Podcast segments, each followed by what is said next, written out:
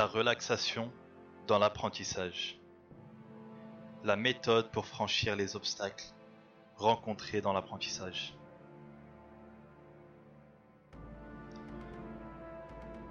Connaissez-vous l'histoire de l'homme qui s'est vu attribuer une mission par un tyran? Ce dernier lui a demandé de prouver si sa couronne était composée que d'or ou s'il y avait d'autres éléments qui la constituaient. Situation délicate, surtout dans ce contexte, au IIIe siècle avant Jésus-Christ. Comment pouvait-il déterminer la composition de la couronne?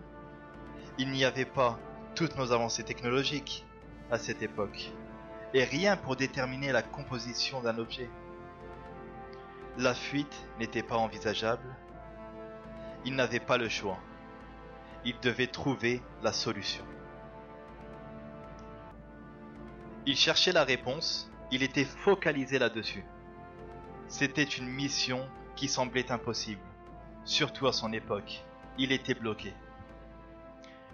Un jour, tandis qu'il se relaxa dans sa baignoire, il trouva soudainement la solution.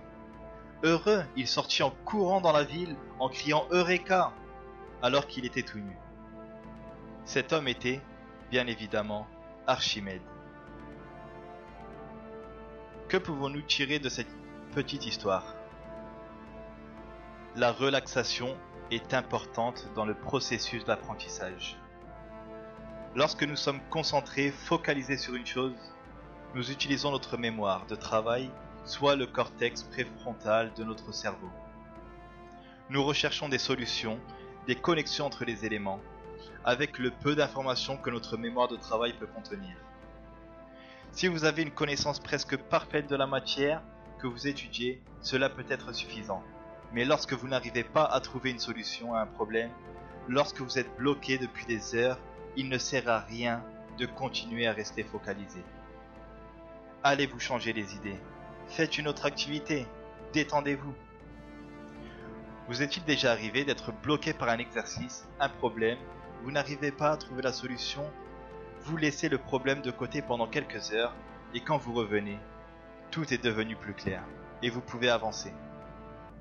La relaxation donne accès à l'ensemble de notre cerveau.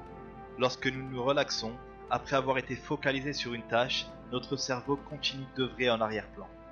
Il recherche des connexions de manière aléatoire dans tout notre cerveau, toute notre mémoire. Ce qui n'est pas faisable lorsque nous sommes focalisés. J'ai découvert ce concept lors d'un cours qui était dispensé par Barbara Oakley, professeure d'ingénierie à l'université d'Auckland. Elle appelle ces deux pratiques citées ci-dessus le focus mode, le mode focalisé ou concentré, et le diffuse mode, le mode relaxé. Alternez les deux méthodes.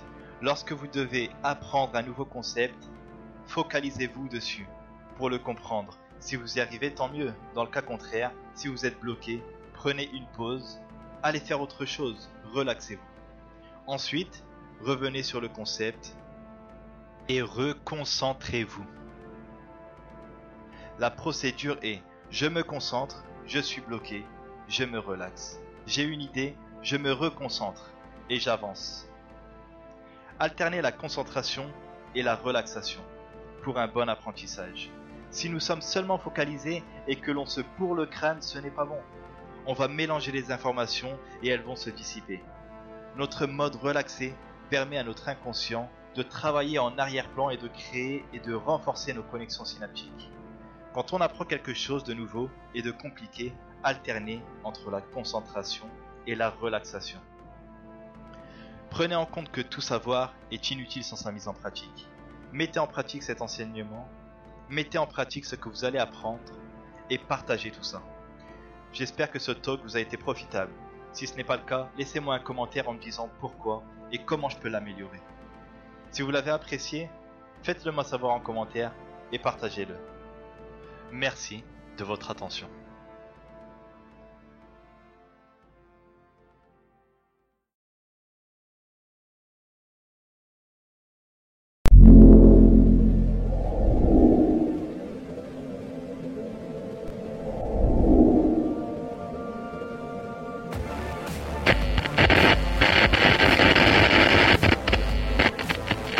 Assimiler de la connaissance, apprendre de la meilleure des façons, avec le Lean Learning.